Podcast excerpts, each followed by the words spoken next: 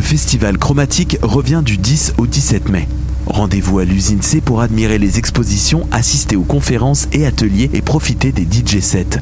Les trois niveaux de l'usine C seront envahis d'œuvres d'art et d'activités. Ne loupez pas les rendez-vous incontournables de la semaine. La nuit d'ouverture le 10 mai, la matinée étudiante gratuite du 15 mai et bien sûr la nuit de clôture du 17 pour terminer cette belle semaine placée sous le signe de l'art. Retrouvez la programmation complète sur le site chromatique.ca. Dans le cadre du 35e Festival international de musique actuelle de Victoriaville, qui se tiendra du 16 au 19 mai 2019, Choc.ca est fier de présenter le volet cinéma. Le samedi 18 et le dimanche 19, deux programmes de courts-métrages expérimentaux liés à la musique d'avant-garde seront présentés. La 35e édition du FIMAV, c'est des concerts, installations sonores, arts visuels et bien sûr cinéma. Pour plus d'informations, visitez le fimav.qc.ca. si la vie, c'était plus que naître et mourir lentement? Si la vie, c'était une œuvre d'art qui transcende le temps, qui transforme les êtres? Et si cette œuvre se trouvait dans une salle près de chez vous? Présenté par Québecor, le festival Vue sur la Relève vous invite à découvrir les artistes émergents les plus prometteurs, dont nous, le collectif Grande Surface, du 6 au 18 mai prochain à Montréal. Billets au vuesurlarelève.com. Voyage au bout de la nuit, c'est ton émission d'ambiance nocturne sur le Nightlife Underground montréalais. Découvertes musicales, chroniques culturelles et idées de sortie pour divertir tes nuits urbaines. Voyage au bout de la nuit, c'est l'émission nocturne de choc.ca.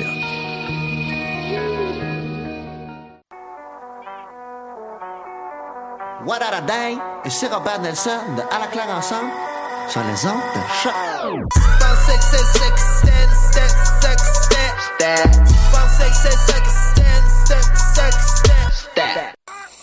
Qui était le premier sur Terre? C'était l'œuf ou la poule? Moi, je pense que c'est l'œuf. Moi, non, moi, non, je pense que c'est la poule. Pour moi, c'est la poule. Il y a bien fallu qu'elle sorte de quelque part, la poule. Parce que la poule, elle prend des Mais œufs. pourquoi c'est la poule? Elle est bien née quelque part, d'un œuf. Alors c'est quoi? C'est l'œuf ou la poule? L'œuf ou la poule? Bonsoir à toutes et à tous. Vous êtes à l'écoute de l'œuf ou la poule, l'émission de sciences de choc.ca, la radio web de l'Université du Québec à Montréal. Ici Karine Mona. Aujourd'hui dans l'œuf ou la poule, coup de soleil de baleine. Et pour ça, on reçoit Laura Martinez. Bonsoir Laura. Bonsoir Karine. Tu vas bien? Excellent. Bon, ça se peut qu'on se tutoie, autant le dire maintenant. Hein. Donc, euh, tu es désormais journaliste scientifique, mais avant ça, tu as réalisé ton doctorat et ton postdoctorat en biologie marine. Donc, tu as euh, dix ans de recherche avant d'avoir euh, euh, passé de l'autre côté de la force euh, du journalisme cette fois. Et on va t'entendre donc sur cette euh, thèse. Et ce soir, nous avons deux chroniques événements. C'est le début de l'été, on le sent, les sorties se multiplient. Donc, euh, on commencera après l'entrevue avec Pinte de Science.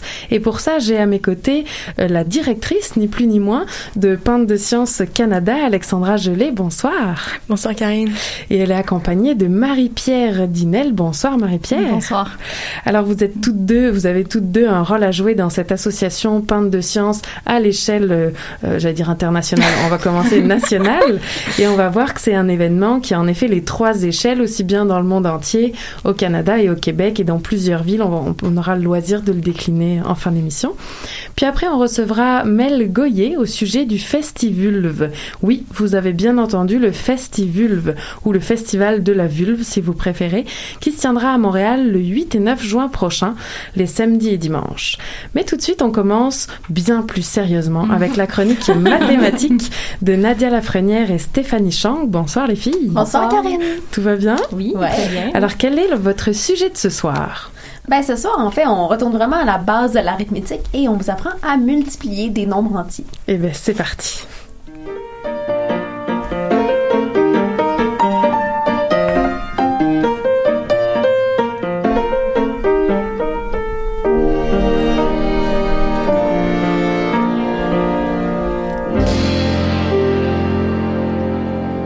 Alors on retourne pour à l'école presque hein, pour Mhm. apprendre à multiplier. Dites-nous tout.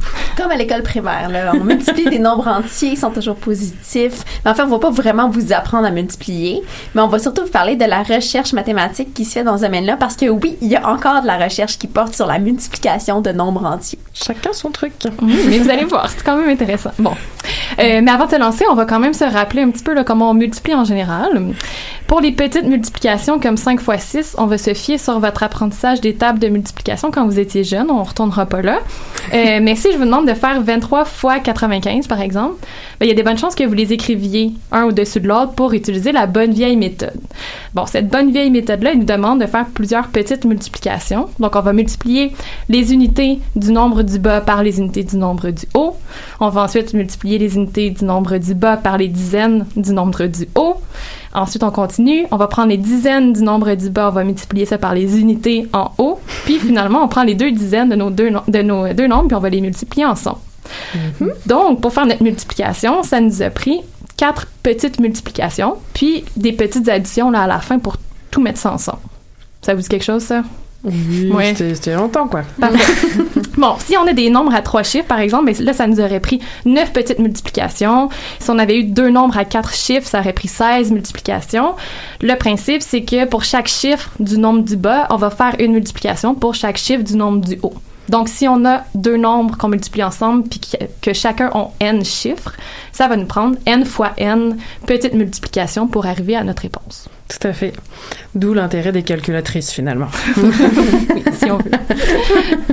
Fait que jusque-là, il n'y a rien de vraiment nouveau. Donc, OK, on sait comment faire la multiplication. Mais nous, on aimerait savoir comment la faire rapidement.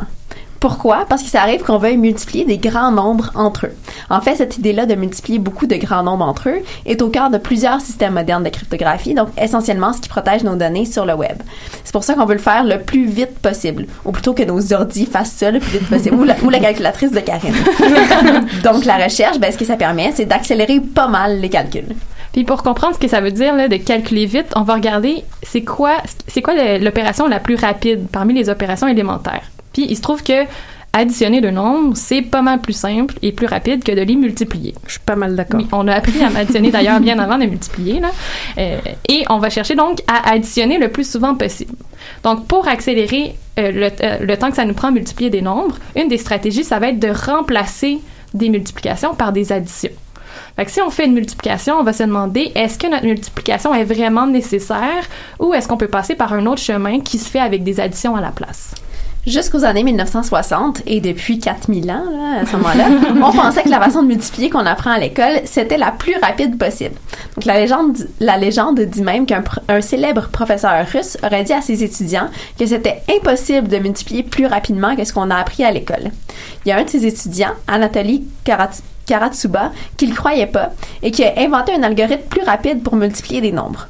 Donc, grosso modo, comment ça fonctionne? Si on veut multiplier ensemble deux nombres qui ont, disons, 100 chiffres chacun, ben, sa technique, ça revient à multiplier d'une part les 50 premiers chiffres euh, de chacun des deux nombres ensemble, puis d'autre part les 50 derniers chiffres de chacun des deux nombres ensemble.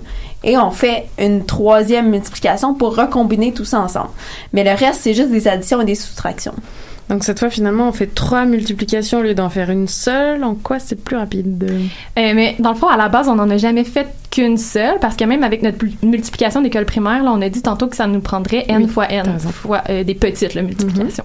Euh, et là, on va en faire même plus que trois, parce que ben, l'algorithme de Karatsuba, là, sa première étape, là, celle que Nadia a, a donnée, c'était de multiplier les 50 premiers chiffres ensemble, etc. Donc, on divisait en deux euh, le- notre, notre nombre. Euh, mais pour faire cette multiplication-là là, de 50 chiffres, on va encore une fois utiliser l'algorithme de Karatsuba. Donc, on va le faire à répétition. On va faire, oui, beaucoup de multiplications, mais c'est euh, des, des multiplications de petits nombres, puis ça, ça nous permet de gagner beaucoup de temps. Euh, par exemple, multiplier nos deux, nos deux nombres de 100 chiffres ensemble, ça va être sept fois plus rapide que si on l'avait fait avec la méthode de l'école primaire. Donc, on gagne quand même beaucoup de temps en faisant l'algorithme de Karatsuba. Donc il y en a qui ont calculé que c'était sept fois plus rapide. Oui, mais Ça, c'est ça pas, euh, c'est pas trop. Non, c'est moi tantôt. euh, c'est ça. Ok. Euh, je l'ai timé. Non, vrai. Mais si nos deux nombres avaient eu chacun un million de chiffres, donc des très très grands nombres, ben ça aurait été 330 fois plus rapide. Donc Donc ça aussi, c'est toi tantôt. Exactement. on s'est amusé toute l'après-midi. Donc l'idée c'est que plus on multiplie des grands nombres, plus le gain est frappant quand on prend la nouvelle méthode, si on veut. Malgré le gain de temps considérable qu'on obtient avec la méthode de Karatsuba, c'est pas la technique la plus rapide, loin de là. Donc en 1971, Schoenhager et Strassen ont inventé un algorithme encore plus efficace.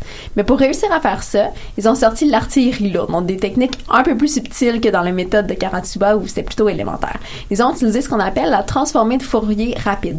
Alors installez-vous à la maison. Oh non, non, on Ah non, pas non, là. non, non, non, non. Merci. je, je suis pas sûre que je sais quoi. Mais bon, pour vous donner une idée de l'amélioration qu'ils ont obtenue en faisant ça, multiplier deux nombres à un million de chiffres avec cette méthode-là, c'est 15 000 fois plus rapide qu'avec la méthode de Karatsuba. Ah oui, ça par contre on comprend bien. Oui, c'est ça. 15 000 fois plus rapide. On est allé vers. C'est très bien. Mais bon, ça s'arrête pas là.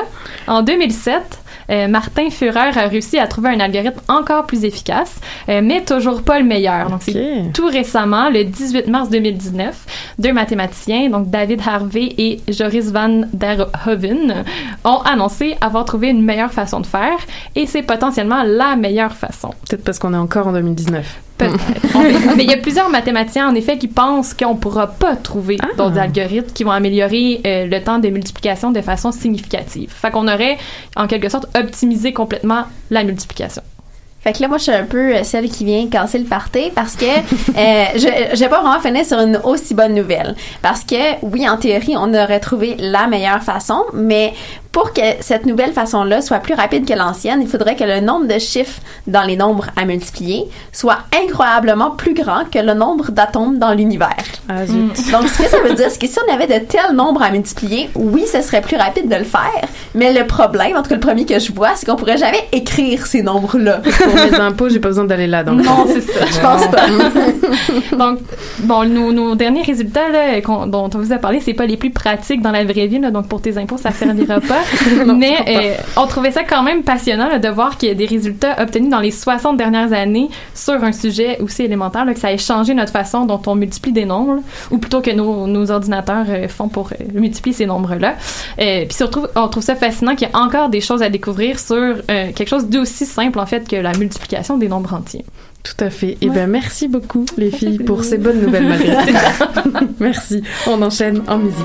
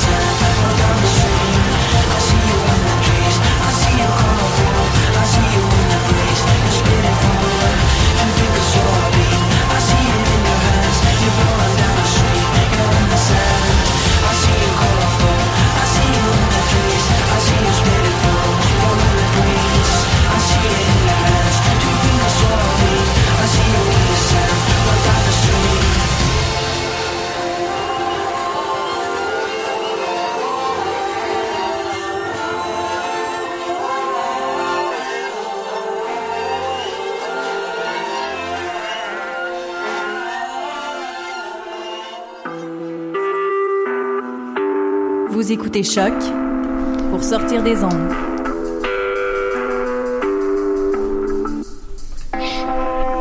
Podcast, musique, découverte. Sur choc.ca. Vous êtes toujours à l'écoute de l'œuf ou la poule et on entendait Animal arithmétique de Yonsi. Et on continue avec notre invitée de ce soir, Laura Martinez. Comme je disais en introduction, on va parler des coups de soleil de baleine. Et pourquoi? Parce que tu as réalisé tes études en biologie marine, donc ton doctorat d'abord à l'Université de Londres et ton post-doctorat à l'Université de la ville de Peterborough en Ontario. Donc la première question évidemment que tout le monde se pose à la maison, est-ce que les baleines peuvent prendre elles aussi des coups de soleil? Eh ben ouais, c'est une bonne question. Puis ça a été la question de mon doctorat. Hein. Pendant trois ans et demi, j'ai planché là-dessus.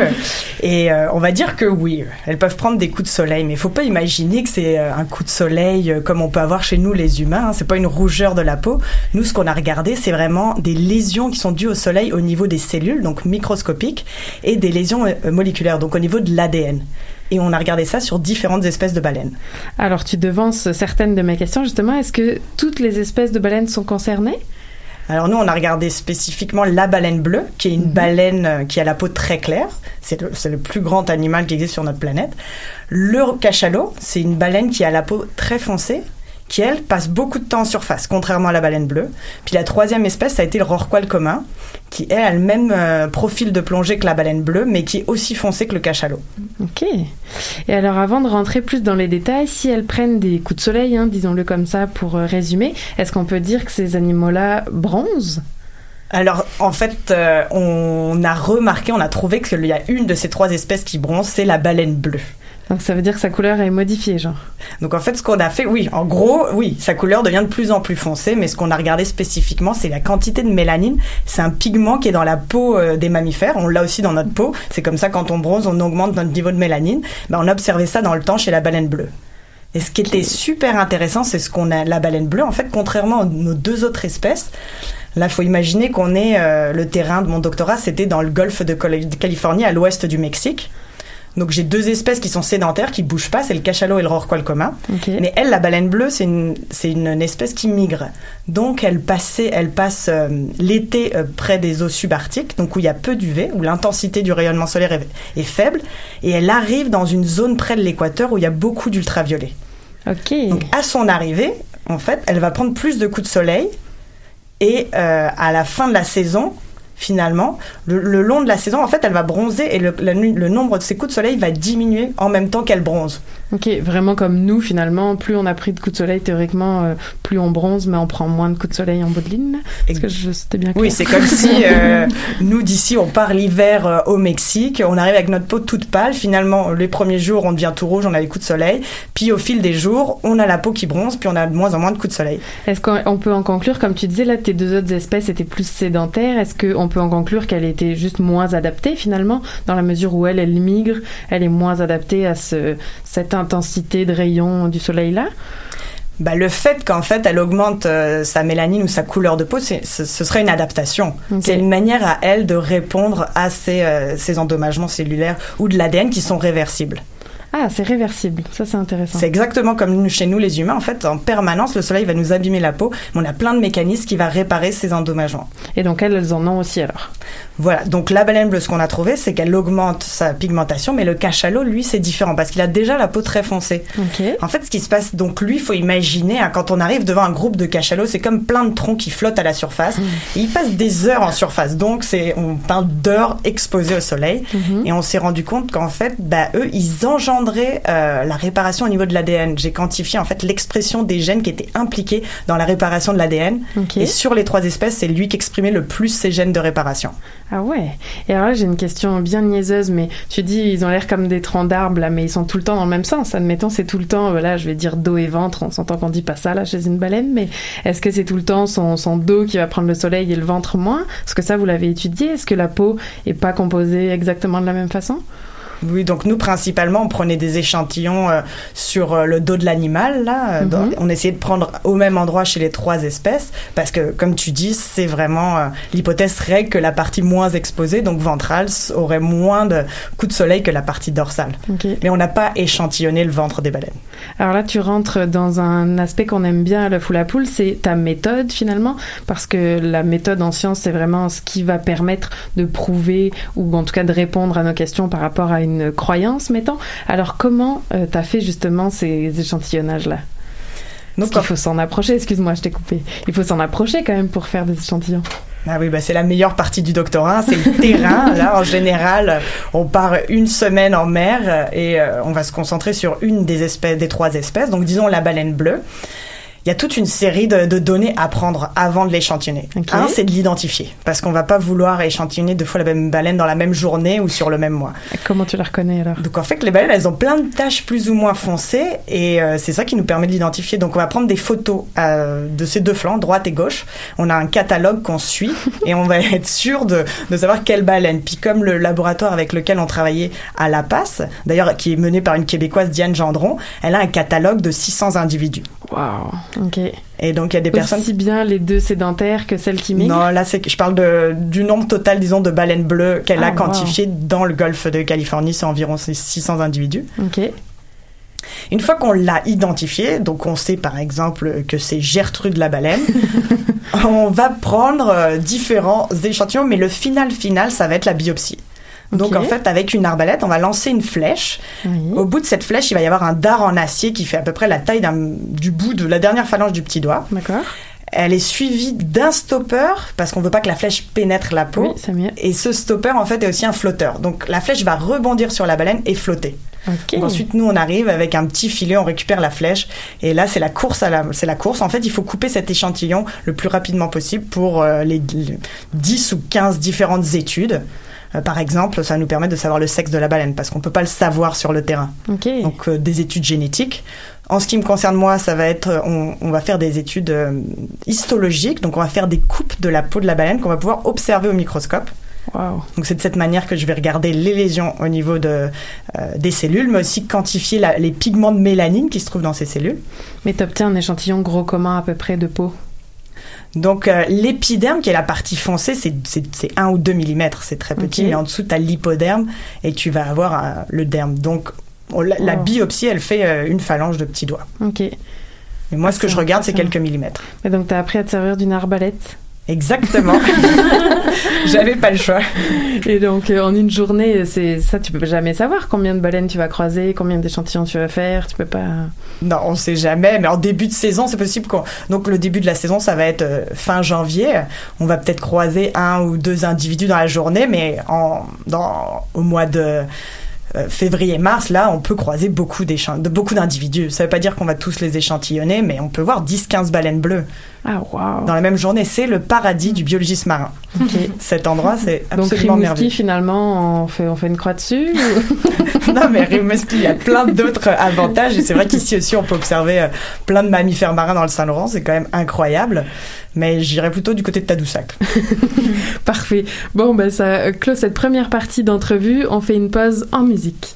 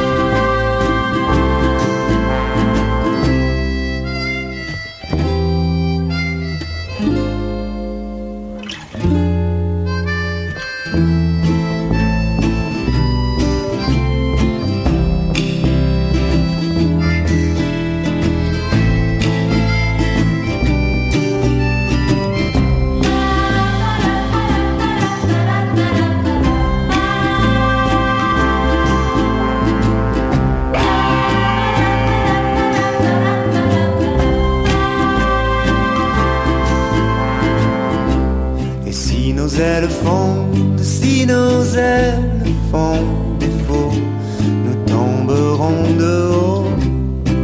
Ah, si nos ailes font défaut, mais si nos ailes tiennent, et si les nuages se défont, nous toucherons le ciel. Ah, si les nuages se défont, et si nos ailes font, si nos ailes font défaut, nous tomberons de haut.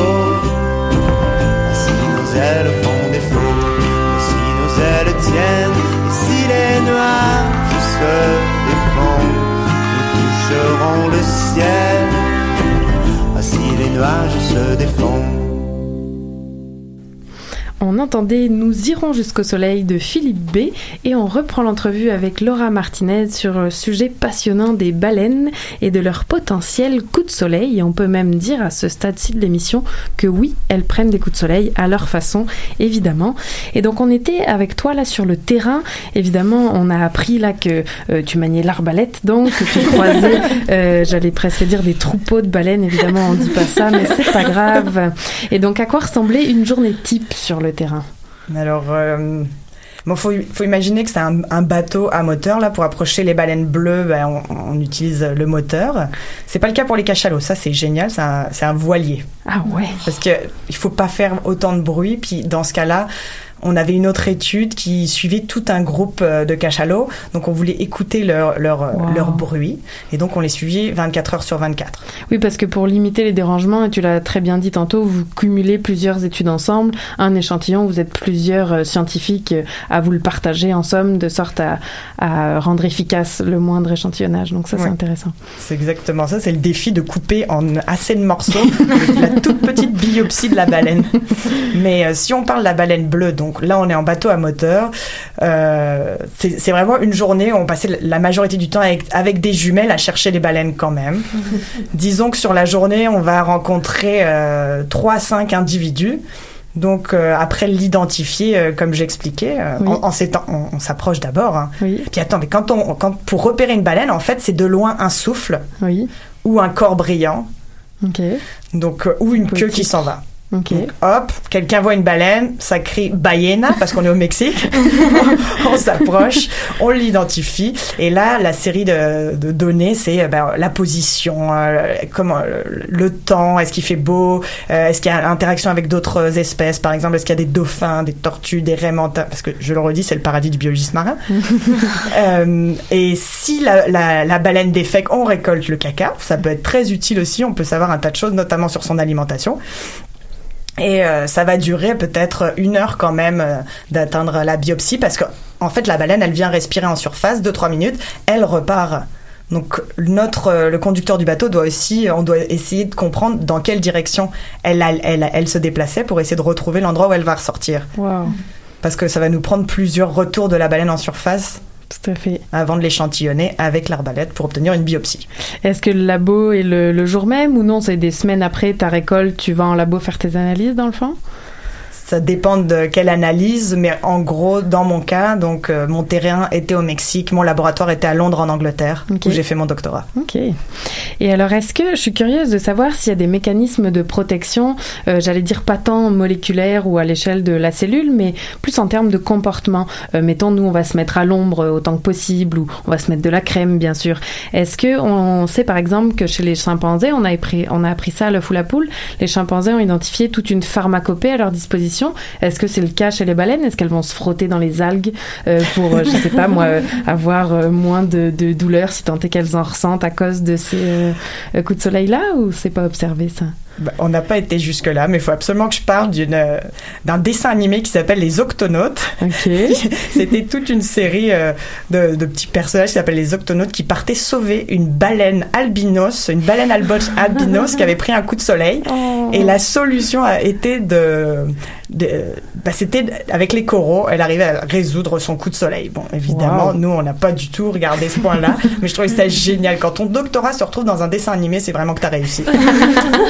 mais mais euh, euh, une autre étudiante a, su, a, a, a fait son doctorat en se reprenant tous mes résultats, tous mes échantillons. Puis elle, elle a, elle a essayé d'observer le comportement de la baleine bleue en surface. Et en fait, elle s'est rendue compte que dans les heures où le, le soleil est le plus intense, elle avait un comportement d'évasion, c'est-à-dire qu'elle plongeait et restait plus de temps en surface. Ah oui, ok. Non, Donc- elle restait moins de temps en surface. Exactement. Pardon, ok. Merci elle de plonge-. Non, non, pas de trouble.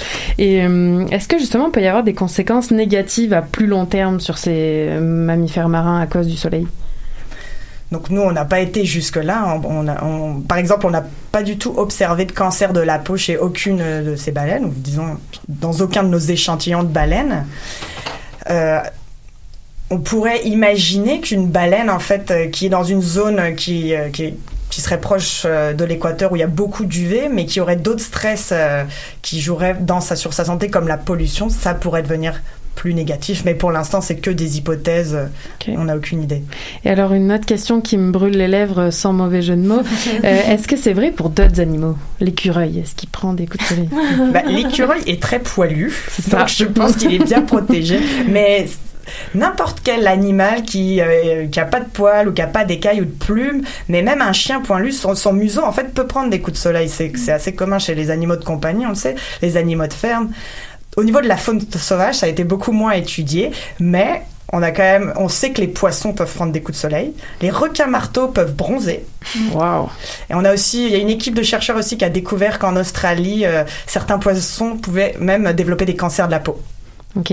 Donc l'Australie, on est quand même proche du trou dans la couche d'ozone qui est en train de se résorber en ce moment pour faire paniquer personne. Mais euh, c'est quand même euh, une zone où les UV sont très intenses. Et alors, euh, comment est-ce qu'on peut penser à des applications quelconques de ces découvertes? Bon bah on peut pas, euh, on va pas trouver de la crème solaire pour les baleines et lui étaler dessus, ça c'est sûr. Une casquette. une casquette, une combinaison. Non, mais c'est important en fait de connaître tous les stress euh, de la baleine pour pouvoir la protéger. Même si on va pas être capable de réduire l'intensité du soleil, c'est important de savoir qu'elle est, qu'elle peut être sensible au soleil. Parce que si elle est sensible au soleil, mais qu'en plus elle est affectée par la pollution et qu'en plus il y a le bruit des bateaux qui la dérange, ben peut-être qu'on pourra réduire ces deux autres stress. Mais il faut savoir, il faut connaître tous les stress auxquels est exposée la baleine pour pouvoir la protéger. Et alors, comment tu vois l'avenir de ces recherches-là? Donc, euh, il y a quelqu'un qui a continué mes recherches. Moi, j'ai fini mon, mon, mon doctorat en 2012. Et euh, cette étudiante, euh, Blanca Morales Guerrero, donc qui a un nom très espagnol, qui a fait ses recherches au Mexique avec Karina Acevedo Whitehouse. Elle a en fait un peu confirmé tout ce que j'avais fait à d'autres niveaux. Donc, par exemple, elle, elle, elle a, elle a aussi conclu que la baleine bleue bronzait, mais en regardant des photographies. Donc elle a développé une technique qui te permettait de comparer des photos de la baleine bleue dans le temps et euh, ça a confirmé ce que moi je voyais au niveau de la cellule.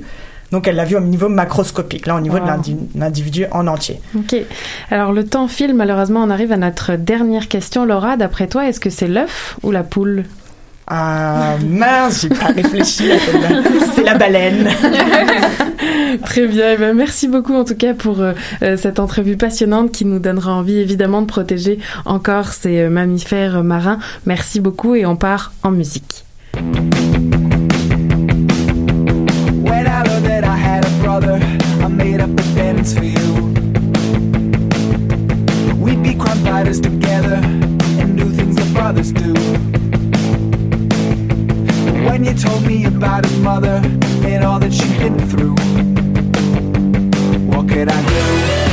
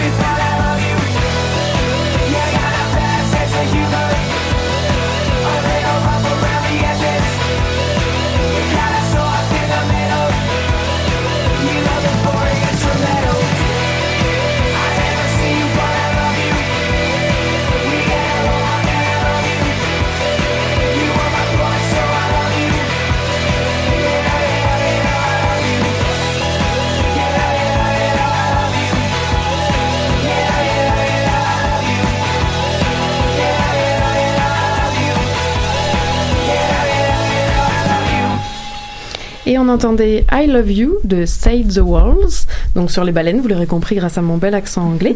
Et on continue tout de suite avec notre première chronique des sorties à saveur scientifique. Comme je le disais, on vous suggère deux événements ce soir et on commence par Pinte de science avec Alexandra Gelé et Marie-Pierre Dinel.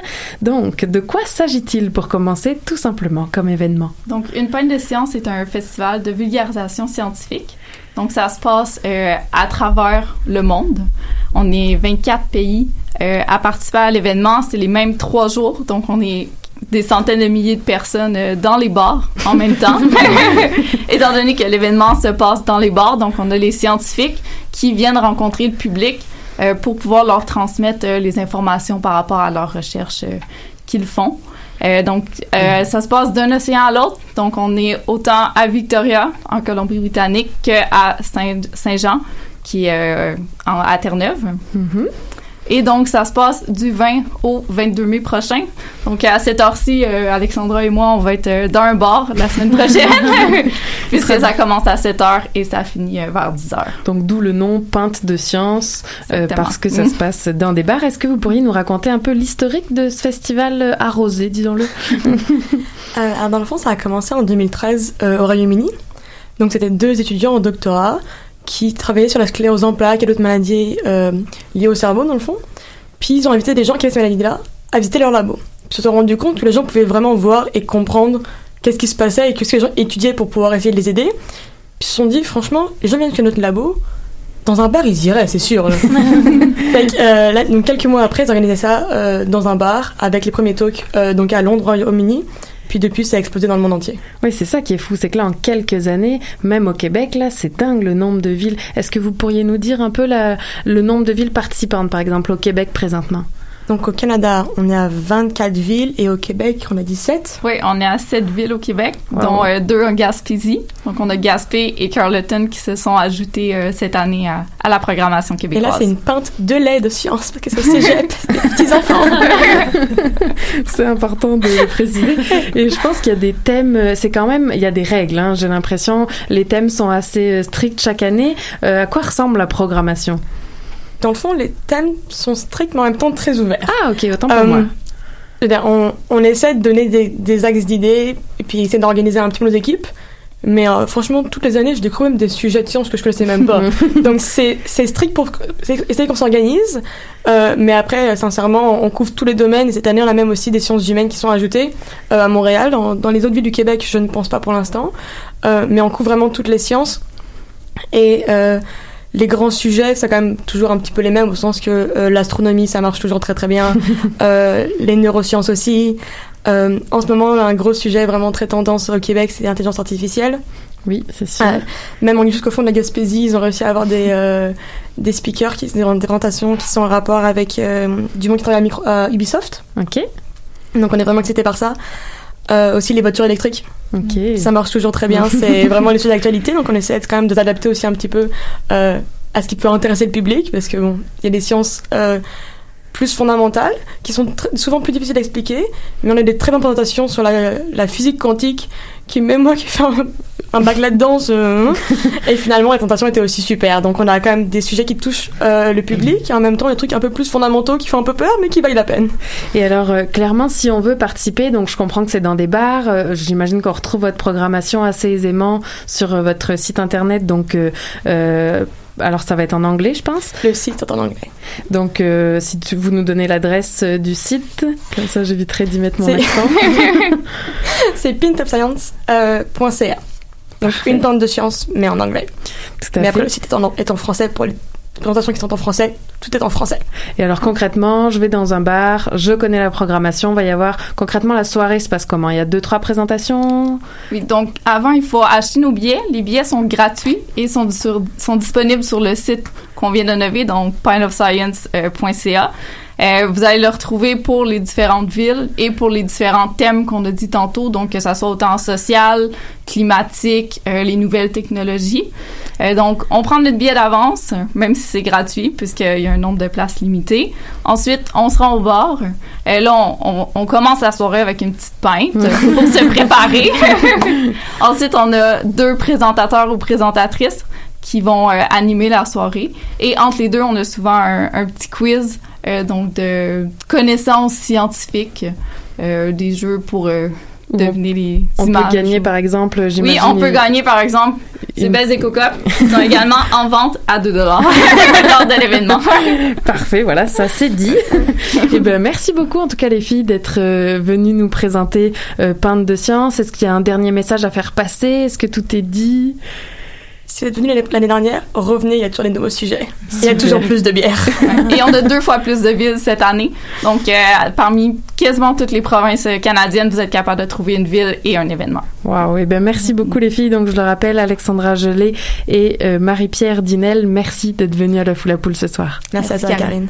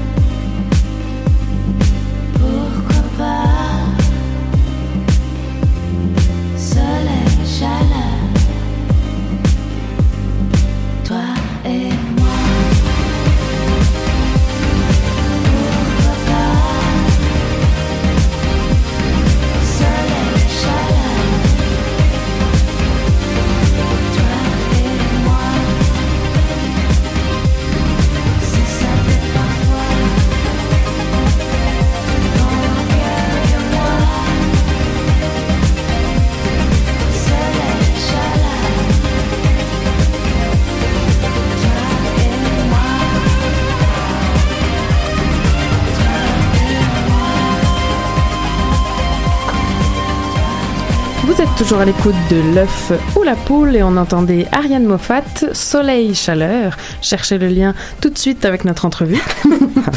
Alors c'est l'heure de la chronique sur le Festivulve. On s'entretient pour cela avec Mel Goyer. Bonsoir Mel. Allô Karine. Est-ce que tu vas bien? Oui, très excitée d'être ici. Merci de m'inviter.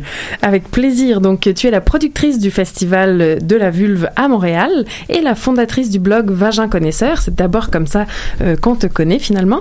Et alors, cette année, c'est la deuxième édition édition euh, du festival. Euh, avant qu'on lance un petit concours, je préviens tout de suite nos auditeurs et nos auditrices. J'en m'en vais d'abord avec la première question. J'imagine que la première édition a été un succès si tu réitères. Oui, vraiment, euh, au-delà de mes espérances, en fait. Euh, j'ai eu une belle réponse de la part du public. Il y avait 2000 euh, personnes présentes durant Wow. le week-end, majoritairement des sexologues, autant des mamans, des enfants, des hommes, toutes sortes de personnes. C'était vraiment le fun. Super. Et alors, en vue de cette deuxième édition, tu viens de nous proposer de faire tirer deux paires, non, deux billets, pardon, deux billets. Donc, pour les auditeurs et auditrices qui nous appellent, tout le monde est prêt en régie. Vous pouvez nous appeler au 514 987 3000 et ça sera le poste 1610. Donc, c'est le numéro de Lucam 514 987 3000, poste 1610. On vous attend en direct pour euh, faire piger deux billets d'entrée pour le Festivulve. Et alors, pourquoi avoir créé un tel Festivulve? Ben en fait, je, je me suis rendu compte euh, en créant le vagin connaisseur qu'il y avait euh, vraiment beaucoup de tabous autour de la vulve. On parle tout le temps de vagin, mais euh, pas assez de vulve. Puis ce qu'on parle, la vulve, c'est souvent c'est domestiqué, c'est objectivé, c'est infantilisé. Fait que je trouvais ça important de la valoriser le temps d'un week-end, d'honorer notre porte d'entrée dans le monde, euh, puis de, de, de faire en sorte que ben on, on l'accepte, puis on parle surtout de la diversité, donc d'offrir une alternative à tout ce qui est standardisé, le pornographique, là, d'offrir euh, une autre vitrine. Oui, c'est le cas de le dire. Pas toujours la même image euh, qu'on nous sert depuis qu'on est petite finalement, Oui. puis on se trouve pogné avec la nôtre, euh, bien, bien pas la même que celle qu'on voyait jusqu'à maintenant. et euh, alors, est-ce que c'est une première mondiale ce Festivulve Ben, le festival en soi, oui. Wow. Euh, il existe déjà d'autres sortes de festivals, euh, le Yoni Fest, euh, le Festival du féminin sacré, mais euh, quelque chose d'aussi direct que le festival, puis d'aussi varié, je dirais, dans la programmation, autant qu'on a des spectacles, des ateliers, des conférences, euh, des activités sur place, des organismes, des exposants, des DJ. Ça, je te dirais que c'est le concept, là, c'est une première. euh, Wow. ouais. Bah, félicitations, Merci. surtout quand on sait euh, que ça a rejoint du public comme ça. Là, t'as vraiment eu du flair. euh. Et alors la programmation, tu viens de le dire, il y en a pour tous les goûts et ça aussi c'est vraiment intéressant. Et nous, bien sûr, à la foule à poule, on va s'axer sur euh, le côté scientifique. Donc en termes scientifiques, à quoi ressemble la programmation du Festivulve Mais je suis contente parce que cette année, on a des euh, plus d'organismes que l'année passée, dont euh, Andro, Endométriose Québec, qui connaît très très bien son sujet, le Centre de santé des femmes de Montréal. On a aussi un médecin qui travaille à la clinique 1851, mais qui est conférencier partout dans le monde, Marc Steben.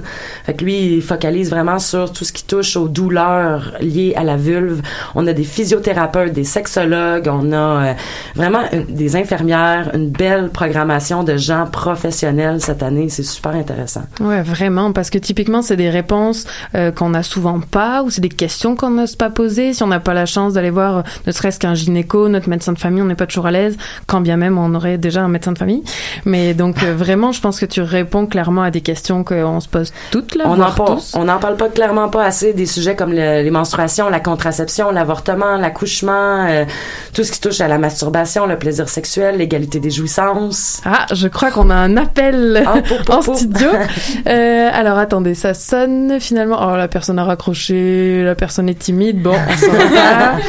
Et donc en termes d'informations pratiques, où se tient et quand se tient ce festival? Ça se passe le 8 et le 9 juin entre 10h et 22h au centre euh, de loisirs communautaires La Jeunesse, à moins de 5 minutes du métro Jean Talon au 73-78 rue La Jeunesse. Puis euh, ben c'est ça, il y a plein de choses à voir. Il y a le vulva boot à essayer pour les plus les personnes les plus courageuses de ce monde pour se faire photographier ou mouler la vulve. Puis euh, en rentrant, on va voir le plus gros clitoris, je pense, de l'histoire du Québec. J'ose Wow. pas dire Canada, je sais pas, mais si ça se trouve, oui. Il va mesurer 18 pieds de haut. Fait que vraiment pour faire, euh, promouvoir cette forme réelle de- du seul organe.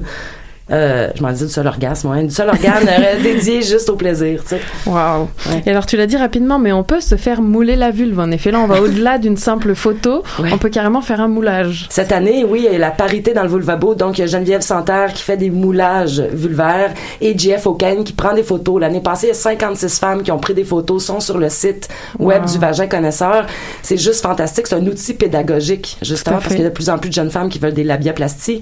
Là, on offre la diversité et même même moi, j'ai été flabbergastée des résultats, à quel point qu'on est toutes différentes. Ben oui, c'est sûr. C'est fantastique, là. Waouh. Et euh, est-ce que tu nous conseillerais, toi, peut-être à titre plus personnel, une ou deux activités à pas manquer? J'imagine que tu peux pas bien faire de la pub pour une plus qu'une autre, mais est-ce que tu as un coup de cœur ou- J'ai vraiment, j'adore la programmation cette année. J'ai deux coups de cœur vraiment. C'est euh, des conférences. Euh, Il y a Karine Cyr, la fondatrice de Déflore ma chair, qui aborde euh, le sujet chaud des- du cannabis et Oh. la santé sexuelle des femmes. Super. Donc c'est un sujet vraiment euh, un must d'actualité. Et pour moi, mon coup de cœur, c'est la clinique Morgan Taylor, qui est experte euh, dans tout ce qui est interruption volontaire de grossesse, qui va être là pour répondre aux questions des femmes. Parce que même en 2019, c'est pas quelque chose d'acquis, même au Québec. Donc je trouve ça important qu'on en parle. Waouh, ben merci beaucoup Mel d'avoir euh, accepté euh, l'invitation, même si parfois le mot scientifique euh, peut faire peur. C'est intéressant de voir qu'on on trouve de la science partout finalement et sans que ça fasse peur. C'est vraiment là pour répondre à des questions avant tout. Euh, donc super, tu nous as tout rappelé. Je crains qu'on ait donc pas d'auditeurs, euh, auditrices qui aient osé nous appeler. Est-ce que tu serais d'accord pour qu'on lance le concours sur Facebook? Totalement. Super. Bon ben merci beaucoup. Et là encore le plus simple pour retrouver la programmation du festival, c'est tout simplement le site internet. Ouais, festival.com. Super. Et ben merci beaucoup encore une fois d'avoir euh, accepté l'invitation. Merci. Merci. Bonne soirée.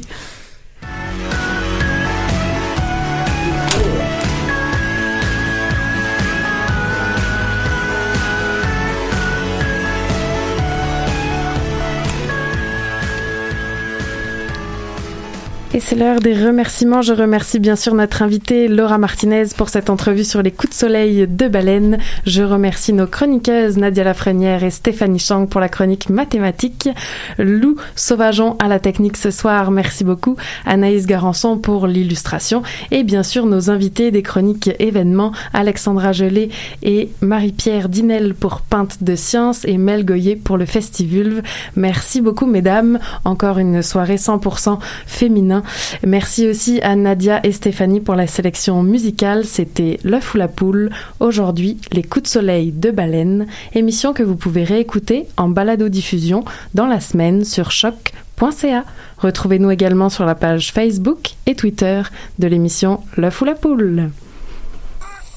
Qui était le premier sur Terre? C'était l'œuf ou la poule? Moi, je pense que c'est l'œuf. Moi, non, moi, je pense que c'est la poule. C'est la poule. Il y a bien fallu qu'elle sorte de quelque part, la poule. Parce que la poule, elle prend des Mais œufs. pourquoi c'est la nuit Elle est bien née quelque part. Alors c'est quoi? C'est l'œuf ou la poule? L'œuf ou la poule